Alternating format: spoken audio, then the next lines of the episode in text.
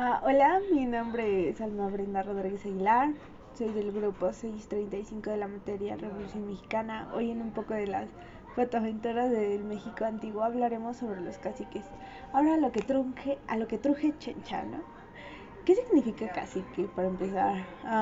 Su origen etimológico se remonta a una palabra de, de origen arahuaco que se utilizaba para designar a un hombre grande o aquel que posee Uh, en México los primeros caciques aceptados fueron los nobles, que dirigieron señoríos indígenas que los españoles encontraron en Latinoamérica.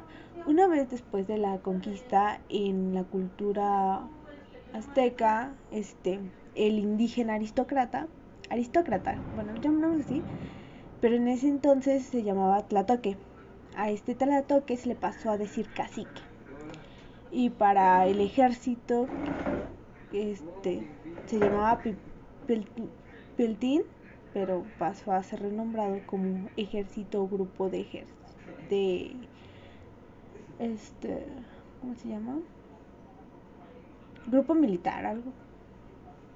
Como bien sabemos, los caciques han existido desde siempre, pero con nombres, con nombres diferentes desde puntos de vista históricos diferentes.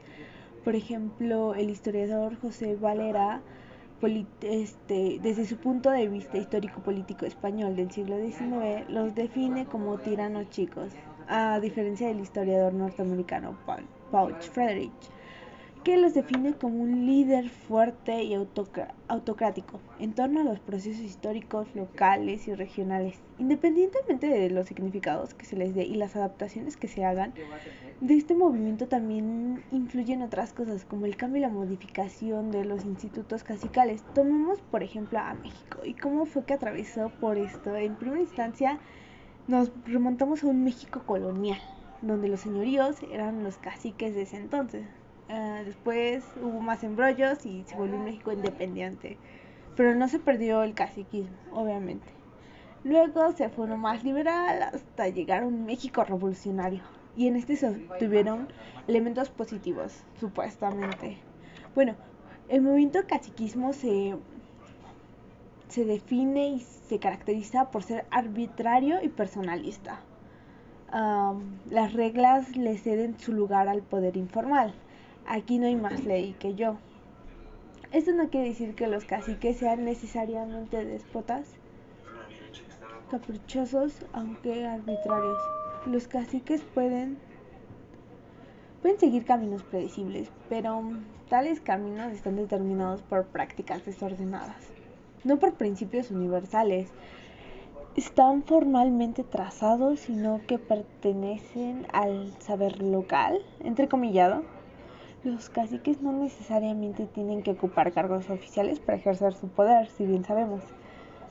Sin embargo, algunos caciques impelidos en parte por la regla de la no reelección, claro, porque ya era México revolucionario, las monarquías ya no existían aquí y la reelección estaba mal vista.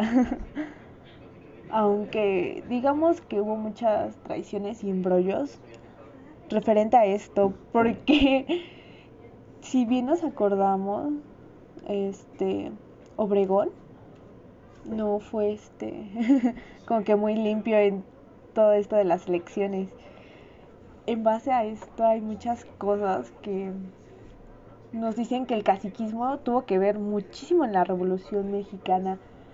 Bueno, eh, para los caciques era fundamental recompensar a sus amigos y castigar a los enemigos. Cumplen con una vieja este, frase de Díaz, pan o palo.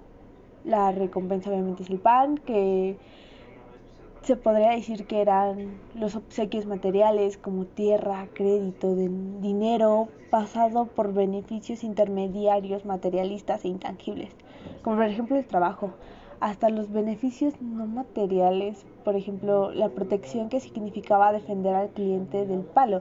O sea, el palo es el castigo de los caciques rivales. Obviamente aquí hay niveles entre el caciquismo, hay jerarquías. no es lo mismo ser un cacique este de nivel de primer nivel a ser un cacique del nivel más bajo. Eh, este, esta referencia del palo es crucial, ya que el caciquismo es indispensable sin la violencia directa, según Erak Bodech. De acuerdo con Fernando Díaz y otros autores, yo vería a los caudillos como figuras pretorianas. Bueno, pretorianas. Al frente del escenario político como bastos. Bueno, los caciques en cambio son políticos civiles y habitualmente operan en un nivel más restringido, uh, en una distinción una distinción que es muy vaga. Los caciques, como lo mostraremos regularmente, hacen uso de su violencia, pero rara vez son jefes militares de importancia. Por ejemplo, Villa uh, era un caudillo y no un cacique, mientras que Calles era un cacique y no un caudillo. Uh, suena raro y enredado, pero así es. Bueno, lo que más se diferencia de los caciques y de los caudillos era que los caciques este, podían estar entre lo civil y lo político, mientras, mientras que los caudillos estaban más en lo político y vivían de la imagen pública. O sea, este eh, un cacique podía podía este hacer sus despapalles y sus destrozos sin que la gente lo viera mal, mientras que un caudillo era como que, bro, ¿qué estás haciendo? O sea, va, ¿en serio estás haciendo esto? Te estás echando a la gente en contra. es como lo que funciona ahorita en día. Por ejemplo, cuando vemos este, a los políticos en sus campañas aquí de apoyo a las comunidades rurales, que les doy esto, que me tomo la fotito acá y, así ya. Eh, mientras que, aunque se puede hablar sobre los caciques nacionales, días, calles, carnes, no se puede hablar de los caudillos municipales. Ah, fuera de Argentina, claro está. en otras palabras, el caciquismo abarca jerarquías políticas, mientras que el caudillismo es solo un fenómeno más popular, más prepatoriano. Es como que más, menos extenso, es más, es más simple, pero el caudillismo lleva muchísimas más cosas. El, bueno, el caciquismo tiene cinco niveles, aunque bueno, yo diría que de hecho deberían de ser tres. Bueno, se divide entre el nacional, el estatal, el regional, el municipal y el local. Encima se encuentra el presidente, el único cacique de México que vive en Los Pinos. tantos recuerdos. Los caciques de segundo nivel operan estatalmente. De hecho, en los estados, una unidad un tanto arbitraria que puede liberarse, tanto de extravagancias de la historia como de una fundamentación ecológica económica o económica. Algún ejemplo son como los estados pequeños, Aguascalientes o Querétaro. Ah, los caciques de tercer nivel son los más bajos. Y no hablaremos de los otros porque no se me hacen tan relevantes, ya que se van más con. se divagan más entre estos dos niveles, el, primer, el segundo y el tercero. Los caciques de tercer nivel y los más bajos nos encontraríamos con los clásicos, los amos y señores de nuestra patria chica. Tienen menos fama que un cacique estatal, obviamente.